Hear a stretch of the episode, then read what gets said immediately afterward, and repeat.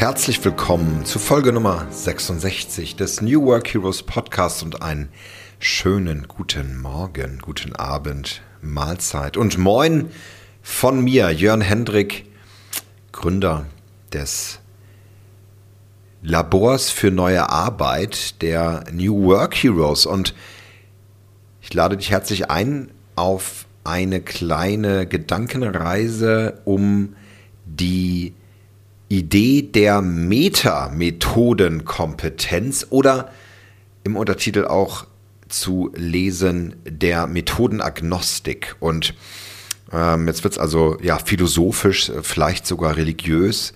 Ähm, und das darf es auch ruhig, denn ähm, ich finde, wenn man sich so bewegt in der agilen äh, Projektwelt oder generell auch der Welt der, der New Work, der, der Welt kundenzentrierter Projekte, dann begegnen einem ziemlich religiöse Menschen.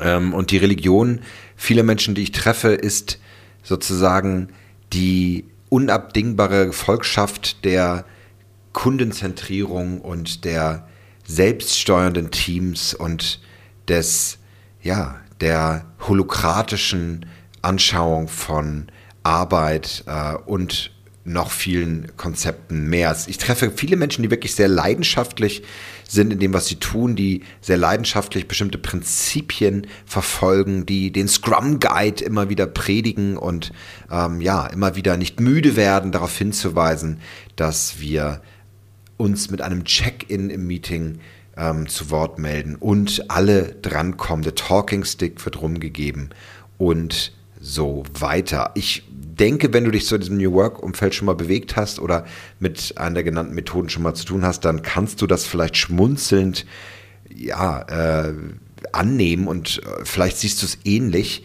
Und ich möchte dich ähm, auf eine kleine Reise führen, weil ich glaube, dass das eine ganz interessante Betrachtung ist, die dir da so raushilft, falls du feststeckst in einer dieser Methoden und Menschen um dich herum schon sagen, Mensch, was tust du? Es gibt doch noch so viel mehr. Versteif dich nicht darauf. Sei offen. Lass doch einfach los. und äh, tatsächlich möchte ich mich einmal der dem Wort der Methodenagnostik oder dem Agnostizismus, dem möchte ich mich einmal äh, direkt widmen, so ein bisschen Worterklärung machen, denn für mich tatsächlich als Pastorssohn äh, sind diese Themen äh, nicht fremd. Ich bin ja in einem sehr christlichen Haushalt groß geworden und äh, habe äh, so manche Predigt meines Vaters gelauscht und wahrscheinlich äh, auch schon wie in einigen Podcast-Folgen gemutmaßt, kommt daher auch so meine ja, meine, mein Hang zum Predigen im Podcast oder in Gruppen oder äh, auf der Bühne oder, oder ähnliches. Ähm, aber äh, nicht mit religiösen Inhalten, sondern äh, mit Inhalten äh, ja, der, der neuen Arbeit oder wie Arbeit sich verändert. Aber wenn wir uns den Agnostizismus einmal anschauen, sagt Wikipedia, es ist eine Weltanschauung, die insbesondere die prinzipielle Begrenztheit menschlichen Wissens, Verstehens und Begreifens betont und die Möglichkeit der Existenz transzendenter Wesen oder Prinzipien wird nicht bestritten. Die Negation in der Erklärung des äh, Agnostizismus ist so stark, also man glaubt nicht nicht daran, sondern nicht auch nicht nicht, dass das einem so ein bisschen schwindelig wird und am Ende fragt man sich, ja, was denn nun? Glaubt da jemand an Gott oder nicht an Gott oder beides? Ja, es ist tatsächlich möglich, dass Agnostiker gläubig sind, also religiös, weil ähm, ja, es gibt sogar agnostische Gemeinden. Und äh, ich gebe ein Beispiel, weil das vielleicht viele gar nicht wissen. Also wenn man das Wort jetzt noch nie gehört hat, dann denkt man sich erstmal so, Moment, Moment, Moment, was, was, was heißt das? Ähm, und vielleicht nochmal in anderen Worten, es ist die und das finde ich eigentlich sehr schön, man ist nicht wie ein Atheist dagegen, also sagt, nein, es gibt keinen Gott, weil ähm, Menschen, die religiös sind, ähm, welcher Glaubensgemeinschaft sie auch immer angehören, glauben ja an einen Gott ähm, in den äh, doch meist vorherrschenden monotheistischen ähm, Religionen. Und ähm, äh, das ist bei den äh, Atheisten dann anders, die, die verneinen das. Aber das Spannende ist tatsächlich, wie will ähm, ein äh, religiöser Christ zum Beispiel, äh, ein, ein Christ, wie will der oder die den Gottesbeweis führen? Schwierig. Aber wie will denn auch ein Atheist den Gegenbeweis führen? Genauso schwierig. Ja, und da sind die Agnostiker tatsächlich ähm, auf einer ganz anderen Ebene unterwegs und sagen, ja, ähm, wir, können, wir können nicht wissen, dass es Gott gibt, aber wir können auch nicht wissen, dass es ihn nicht gibt. Und das finde ich, äh, finde ich, finde ich sehr schön, weil daraus ergibt sich so ein Raum, der, so ein weiterer Raum, der geöffnet wird und eine weitere Betrachtung, die äh, ja sehr, sehr spannende, vielleicht zum Teil ketzerische Gedanken ähm, äh, zulässt. Und ähm, da möchte ich auch ein Beispiel nennen, und zwar an dieser Stelle ganz herzliche Grüße, lieber Bernd, an dich, an Bernd Schwarze und dein wunderbares Team. Ähm, ich durfte vor einigen Jahren, haben wir uns kennengelernt, durfte ich ähm, die äh, St. Petri-Kirche zu Lübeck äh, mal genauer kennenlernen. Wer in Lübeck äh, mal ein Spazieren geht, was ich äh, äußerst empfehle, eine wunderschöne Stadt, der sollte definitiv den Kirchturm zu St. Petri besteigen und sich die Stadt von oben angucken. Das geht nämlich sehr gut. Und wenn er oder sie samstags da ist, auch zur Petri Vision gehen, einem äh, das ist sozusagen die Messe, der, der Gottesdienst. Der findet nämlich nicht sonntags Vormittag statt, sondern Samstagabend, so um 23 Uhr, wenn ich, wenn ich das richtig entsinne. Und das ist ein Labor für Rituale.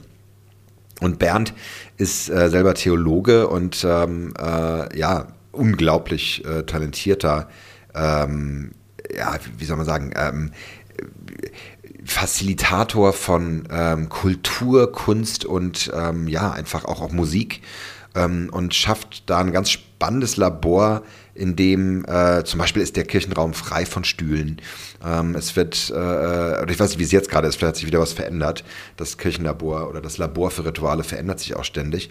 Und das ist eine ganz spannende, ähm, eine ganz spannende Begegnung gewesen. Ich habe das Team ähm, gecoacht mit, mit für verschiedenste Fragestellungen und äh, habe da äh, gemerkt, was für ein Geist dort auch weht. Und das ist tatsächlich ein, ein, ein agnostischer Geist, der, der so, so eine Art, ja, wie soll ich das sagen? Also so in der oft beengenden Welt der Kirche ähm, war das ein erfrischend offener äh, freier Wind, der da durchwehte und offener Geist, den ich gespürt habe. Und das äh, war sehr schön. Insofern möchte ich da einfach mal ein direktes Beispiel liefern und ähm, dann wieder den Bogen schlagen zur Metamethodenkompetenz.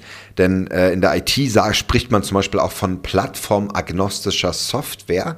Und das ist eine Software, die ähm, unter jeder Kombination von Betriebssystemen oder auch Prozessarchitekturen läuft. Und diese Anwendungen ähm, haben also nicht den Nachteil, dass man sie nur unter Linux oder ähm, nur unter Windows laufen lässt, sondern sie funktionieren äh, sozusagen übergreifend. Und ähm, cross äh, plattformfähig sozusagen. Und da kommen dann so diese, diese Gedanken dazu rein. Und ähm, ich denke, ähm, den Begriff Methodenagnostik habe ich das erste Mal gehört, äh, hier von Jörn und Simon ähm, aus dem Team von The Dive hier in Berlin, die ja bekannt sind für ihren Loop-Ansatz, der, der das ja auch, glaube ich, genauso proklamiert. Also äh, zu sagen, wir sind nicht Scrum, wir sind nicht Design Thinking, wir sind alles äh, so dazwischen und eigentlich ähm, sind wir eine neue Methode. Denn das kann man dann auch sagen, ähm, und das finde ich auch fair, Agnostiker sagen ja von sich, dass sie religiös sind. Das heißt, die Ablehnung oder das Andersbetonen von etwas schafft ja auch wiederum ähm, eine Art von Religion und Glaube. Und äh, deswegen ähm, ist es da nur fair, wenn man ernst, äh, äh wenn man da ja, ernst macht und auch dazu steht. Auch eine Methode, die von sich sagt, sie ist eine Nicht-Methode, ist eine Methode. okay, genug der, der, Gedankenspiele und der, der Klugscheißerei von mir an dieser Stelle. Ähm, ansonsten ähm, sicherlich spannendes Thema, auch mit spannenden, äh, ja, wieder leider oft nur Männern äh, in der Historie, die das Ganze ähm, untersucht haben und gesprochen haben. Aber ähm, da gibt es ähm, ja viel Food for Thought und ich möchte das Ganze mitnehmen und mit dir ähm, ein paar ja, Fragen, ich möchte Fragen stellen und Fragen beantworten, wie man denn in der New Work-Welt diese Methodenagnostik findet. Und ich möchte an dieser Stelle auch ähm, kurzen, äh, sanften Schwenk geben zur Relaunch Journey, die ich Anfang des Jahres gemacht habe. Kannst gerne mal den Podcast ein bisschen zurückgehen. Da habe ich äh, teilweise äh, über Soziologen gesprochen, der Simon Reckwitz an der Stelle, der, ähm, äh, wo ich das Thema Sinnsuche nochmal mit aufgenommen habe und auch das äh, ganze Thema, wohin entwickeln sich die New Work Heroes hin und tatsächlich ähm, ein bisschen äh, Trommelwirbel und äh, Spannung. Es gibt ein neues Programm, was sich gerade entwickelt und ähm, ich musste jetzt auch keinen großen Countdown fahren und äh, alle gebannt auf die Folter spannen, sondern es ist ähm, ein Leadership-Programm, was sich aus dem New Work Adventure entwickeln wird, ähm, mit dem ich gerade ganz äh, fleißig bastle. Also an dieser Stelle vielen Dank für alle klugen, fleißigen Köpfe von dir, Pascal, über Katharina und auch Lehrer ähm, und natürlich Sabrina, die daran mitarbeiten. Das äh, wird ein ganz, ganz tolles Programm werden und ähm, da äh, bin ich gerade dabei bei den, ähm, bin gerade bei Interviews durch, habe also Kundeninterviews geführt und äh, mit Führungskräften äh, befreundeten, die ich äh, dort befragt habe.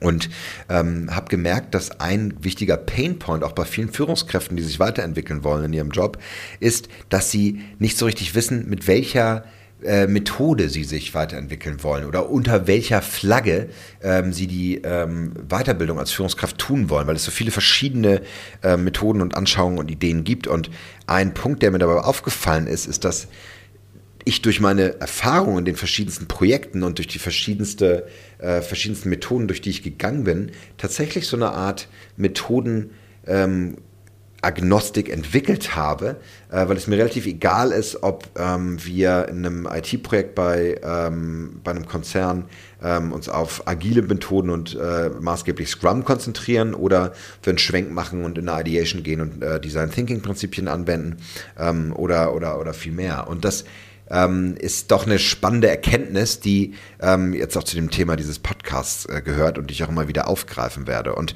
letztlich mal kurz zurück, Methoden an sich. Ja, also eine Methode, die bestimmten Zweck erfüllt, wie Design Thinking zum Beispiel für die Entwicklung neuer Produkte, neuer Services, ja, in, der, in der Ausarbeitung dann für zum Beispiel Services dann eher als Service Design bezeichnet, also Services im Bereich der Touristik oder der Hotellerie oder ähm, des Vertriebs, ja, wo es dann wirklich nicht um Produkte geht, die man mh, hm, produziert, wo man irgendwelche Extruder-Aufsätze äh, braucht und Spritzgussverfahren, um äh, physische Produkte herzustellen, sondern äh, wirklich ähm, einfach mit dem Geiste und äh, der, der Sprache arbeitet oder, oder der Körpersprache. Das, das wäre dann äh, Service Design und Design Thinking als sich zur Produktentwicklung ist eine Methode. Ja, siehst, auch schon da habe ich mich wieder verästelt und verzweigt und das ist nämlich ganz spannend, weil äh, letztlich heißt äh, Methodenkompetenz, ähm, dass sie äh, in der Praxis angew äh, angewendet werden sollten. Und das führt letztlich zu Umsetzungsintelligenz und ähm, das ist nämlich das Gefühl dafür, was funktioniert und was nicht. Und wahrscheinlich auch sehr spezifisch ein Gefühl dafür, was bei mir im Unternehmen und in meinem äh, Wirkungskreis funktioniert und was nicht. Bei meinem Team, in meinem, meiner Abteilung, in meinem Bereich oder bei mir in meiner Branche. Und das ist absolut zu befürworten. Und äh, Umsetzungsintelligenz ist auch ähm, dem religiösen Eifer der Einhaltung von Regeln und dem sklavischen Darunterbeten von Beispielen und Cases weit überlegen, denn ähm, ich kann sagen, ja, hört sich gut an, was du da sagst, mit dem Thema, es gibt nur fünf Events im Scrum, Daily, Planning, Review, äh, Retro und der Sprint selbst, sondern ähm, ja, die Frage ist, wie, wie können wir neben all den Meetings, die wir auch sonst so im Unternehmen haben, überhaupt jeden Tag uns um neun treffen. Ja, so und da lässt sich hervorragend diskutieren und was immer schwer ist mit äh, mit religiösen Fanatikern zu diskutieren, weil es sozusagen ähm, sich sehr verengt auf eine Weltsicht, die ähm, ja wenig andere zulässt und das ist genau, das gilt es zu vermeiden. Also ich finde, man muss dann schon sagen, okay, ähm, es gibt so Situationen, wo wo es dann doch angebracht ist, Fakten auch mal wirklich klar zu benennen und auch wirkliches Wissen auf den Tisch zu packen, weil Halbwissen ist okay, solange die Umsetzungsintelligenz hoch ist. Also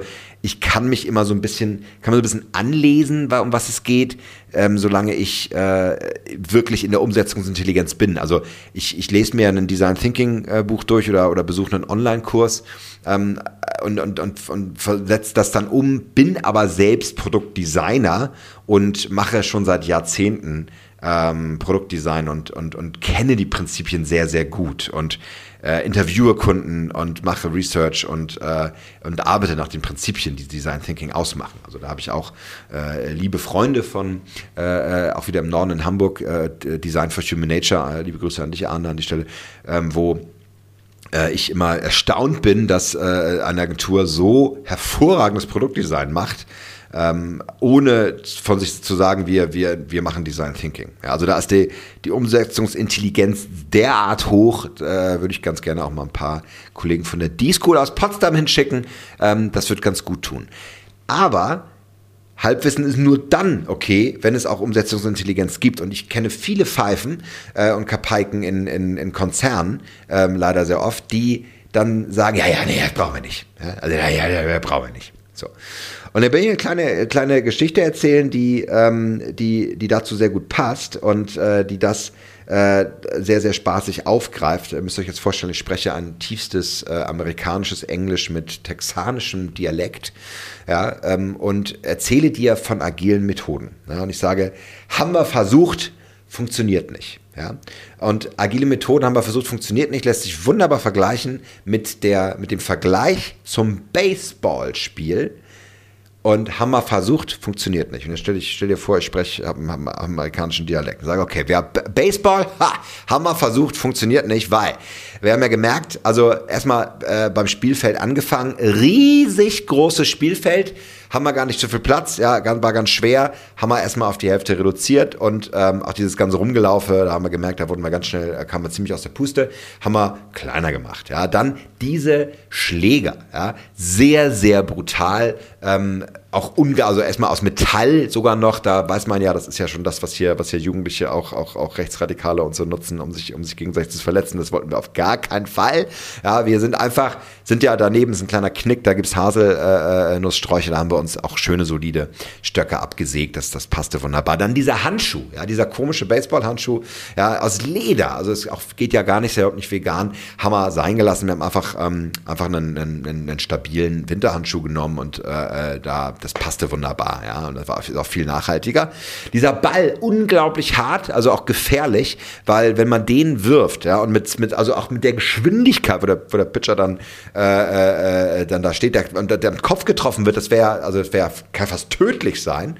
Ähm, und deswegen, also auch gerade bei dem kleinen Feld, das wir dann hatten, haben wir gesagt, nee, da, das, das, das kriegen wir gar nicht hin. Haben wir einfach auch Socken genommen und die ganz hart zusammengeknotet und ähm, das äh, äh, sollte dann auch äh, reichen. Ja, und ähm, genau, haben wir mal angefangen und was soll ich sagen? Katastrophe. Ja, also äh, Schläger gebrochen, Socken auseinandergefallen, äh, Handschuh äh, abgefallen, äh, funktionierte nicht. Ja, du hast wirklich schon bei der Hälfte der Geschichte gemerkt, so, okay, ich weiß, in welche Richtung es geht, vielen Dank, aber vielleicht konnte ich dich auch ein bisschen zum Schmunzeln bringen.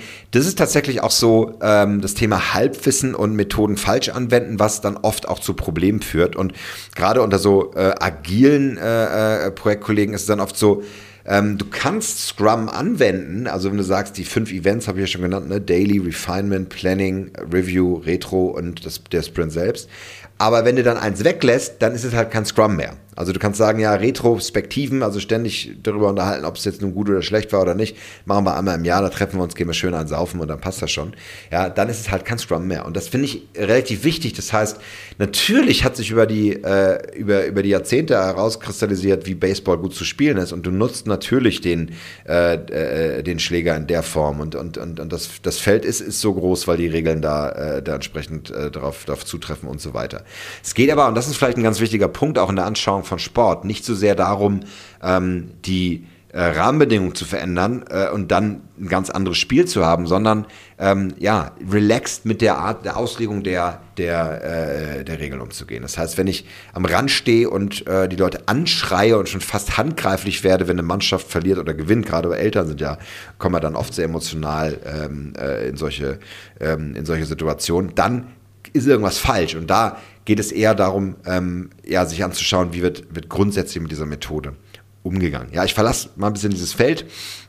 Also, was ich sagen will, ist, äh, Methoden anzuwenden in einer Umsetzungsintelligenz und in dem Wissen, wie sie wirklich funktioniert. Ja, ich gebe dir ein Beispiel für einen aktuellen Kunden, wo wir dran sind, wo ich sage, ja, das Skalieren von Teams, das heißt, das Zusammenarbeiten mit vielen Teams ist super, ja, in der IT. Wenn ich aber mit vielen Teams an unterschiedlichen ähm, Backlogs arbeite, also an unterschiedlichen Anforderungssträngen und dann immer anfangen zu äh, forken, also ähm, äh, unterschiedliche Qu äh, Code-Realitäten äh, äh, zu schaffen, dann wird es immer schwieriger, weil ganz klar, habe ich, einen, hab ich einen anderen Code, habe ich andere Anforderungen, muss ich die wieder überprüfen, muss ich die wieder zurückführen und das führt dann zu Problem, weil die Branches nämlich nicht immer so sauber zurückzuführen sind. Also auf Deutsch gesprochen, ähm, wenn ich anfange, ähm, den Code in einer Zeile zu schreiben und dann fangen andere an, das woanders zu schreiben und irgendwann kopieren wir alles mit rein, dann ist oft äh, wirklich Kabelsalat äh, angesagt und das funktioniert nicht.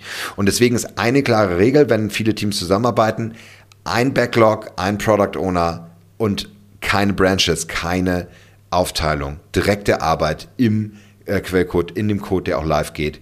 Ähm, das ist der aktuelle Status quo und der Goldstandard für schnell arbeitende Teams, die sich auch äh, skalieren und die mehr zusammenarbeiten wollen. Ja, es war jetzt sehr spezifisch, aber zeigt dir so ein bisschen, okay, wenn wir es so sehen und eine Code Ownership haben, also eine ganz klare äh, Qualitätssicherung wollen, dann brauchen wir einfach eine gewisse Art der Anwendung. Und ich glaube, das ist auch genau das, was ich sagen will mit, äh, mit, der, mit der Methodenkompetenz oder Meta-Methodenkompetenz, dass der Blick von oben ähm, ein ganz wichtiger ist, und, um dann zu entscheiden, wie bewegen wir uns und äh, wie implementieren wir die. Und um dir einfach jetzt ein bisschen Hilfe auch an die Hand zu geben, wie kannst du Meta-Methodenkompetenz lernen und was, wozu kannst du es anwenden.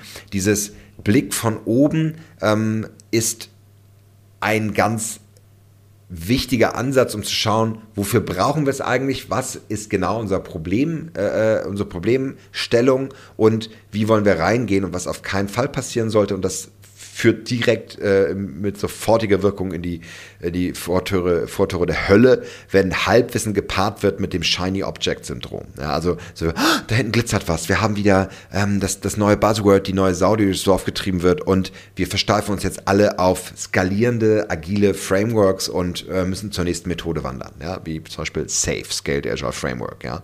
Ähm, sehr gut erkennen kann man übrigens solche Hypes oder solche äh, Shiny Object Frameworks dann, wenn sie ausgebuffte ähm, ja, Lizenzierungs- äh, äh, äh, haben. Das heißt, wenn ich erst drei Grundworkshops machen muss, um dann den Hauptworkshop zu lernen und jedes Jahr wieder eine erneute Lizenzierung durchführen muss, dann kann man sich fragen, wird hier eigentlich Geld verdient oder wird wirklich eine Methode angewandt? Und das finde ich sehr schön bei diesem ähm, bei diesen skalierenden Methoden aktuell, das ist ja immer, es gibt oft so zwei Lager. Und das Lager, äh, in dem ich mich bewegt habe letzte Woche, liebe Grüße an dich, äh, lieber Robert, äh, an dieser Stelle, Robert Briese vom, von den Lean Sherpas, da habe ich nämlich meine LESS-Zertifizierung gemacht. Und LESS steht für Large Scale Scrum und die Frage, wie man mit mehreren Teams agil zusammenarbeitet. Und das Schöne dabei fand ich halt, dass es eher von Deskalierung spricht, also kritisch diesen Hype betrachtet und sagt, wie können wir denn wirklich eine, ein, ein Framework, eine Methode anbieten, die wirklich anwendbar ist. Und was ich da sehr charmant finde, ist zu sagen, wir halten die, die grundlegenden äh, Säulen und Anker der Methode für, die, die halten wir sehr strikt und fest in den Händen. Und wenn ihr es wirklich anwenden wollt, dann, dann sind das die wenigen Regeln, die, denen ihr folgen müsst. Und es basiert im Übrigen auch sehr äh, auf Scrum. Das heißt, er will nicht zu viel erfinden. Das, äh, zurückzukommen zu dem Blick von oben. Du erkennst gute Methoden daran, die sich auch diese kritischen Fragen stellen und die auch, ähm, ja, letztlich ein Stück weit auch Ironie zulassen und ich finde immer Humor. Ne? Also wenn Humor mit dem Spiel ist, dann, dann ist immer, dann ist ein gutes Zeichen, dass da, äh, dass das eine, eine ausgereifte äh, Methode ist, die, die man ernst nehmen kann. Ähm, äh, wenn es dann unbedingt nur so laufen muss und nur so ähm, und immer der Talking Stick rumgehen muss, äh, sonst ist es nicht, äh, äh, ist es nicht die Methode, dann ist da etwas falsch. Und die Klaviatur, der Transformationstools spielen zu lernen, das ist etwas, wofür ich dich ähm, gewinnen möchte. Und das funktioniert natürlich am besten, indem du anfängst zu spielen. Und ich finde überhaupt nichts Verwerfliches dagegen, auch eine Methode tiefgehend zu lernen und sie anzuwenden. Und dann ist es super absolut vom Vorteil, sich davon wieder zu lösen, weiterzugehen und ähm, das anzureichen. Das gilt genauso äh, für dich als Therapeutin äh, und bitte, bitte auch als Lehrerin, ja.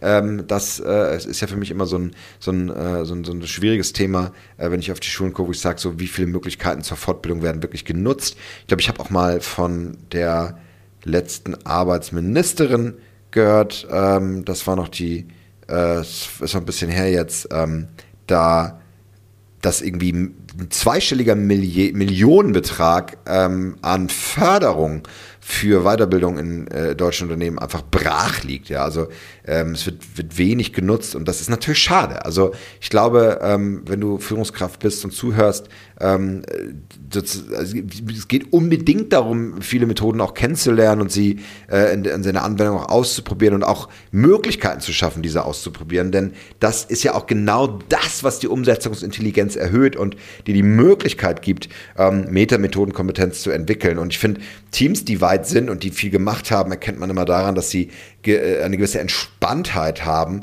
ähm, wenn es da um die Anwendung geht und, und auch sehr, sehr gut in die Umsetzung kommen. Also ich erinnere mich an das Team von Yellow, wo ich ja fast ein Jahr Nee, genau ein Jahr arbeiten durfte. Ähm, und äh, ist jetzt ist gerade zu Ende gegangen. Ähm, und äh, da bin ich, denke ich, sehr gerne daran zurück, wie erfolgreich das Team von, von, äh, von dir, liebe Jessie, war. Ähm, ähm, weil Scrum sofort adaptiert, umgesetzt und damit dann gleich auch Adaption von Design Sprints aus dem Design, äh, Design Thinking mit angewandt und Lean Startup mit verschiedensten Methoden ähm, schnell in, in eine Business-Modellierung zu gehen. Und es war einfach ein, eine Freude. Ne? Und äh, für mich als Coach galt es dann, ähm, äh, dann äh, genau hinzugucken und äh, tatsächlich in die Meta Kompetenz zu gehen und zu sagen, ja, wunderbar, wir, wir sehen jetzt, wir, wir, wir, wir wenden drei Methoden an, für die richtigen Phasen äh, gehen wir in die richtigen Sachen rein. Und jetzt die Frage, wann hören wir auf? Wo äh, machen wir mehr. Und diese, ne, also an diese, an, an, an, dann wirklich an die Grenze zu gehen und zu sagen, wow, wir nutzen das jetzt und schaffen Lernmomente alle zwei Wochen oder sogar jede Woche. Das war wirklich ein Team, was es geschafft hat, wöchentlich zu sprinten. Ja, muss man auch sagen, je höher die Geschwindigkeit, desto natürlich auch höher die Fähigkeiten zur Anwendung. Das erkennt man dann auch schön. Ne? Je komplexer ein Unternehmen und je größer es wird, desto länger werden auf die Sprintzeiten, so drei Monate, äh, drei Wochen oder sogar auf PI-Sicht, so auf Quartalssicht, so dann kriegt man das kaum hin, irgendwie äh, das runterzubringen. Und da, da läuft dann was schief. Weil je klar, je, je besser ich in der Lage bin, es zu vereinfachen und auf eine Methode runterzubrechen und auch davon zu lernen, desto besser ist es letztlich. Und dann und das ist mein letzter Punkt, integriere ich das Ganze auch in die Praxis und in meinen Arbeitsalltag. Und ähm, der ist halt nicht durch ein Framework greifbar. Und das ist eigentlich auch das, was immer ein Framework sage, da erkennst du natürlich die, die, die, die Pfeifen und die Anfänger, die noch Eisschale auf dem Kopf haben und grün in den Ohren sind, wenn sie sagen, ja, da kannst du auf jeden Fall umsetzen, das ist super für das, das und das und gerade da ist es super. Also ich meine, man muss natürlich irgendwie verkaufen, ja, ist ja klar, wenn man ein Framework äh, entwickelt hat, dann will man das ja auch verkloppen und irgendwie sehen, dass viele die Zertifizierung machen und so weiter.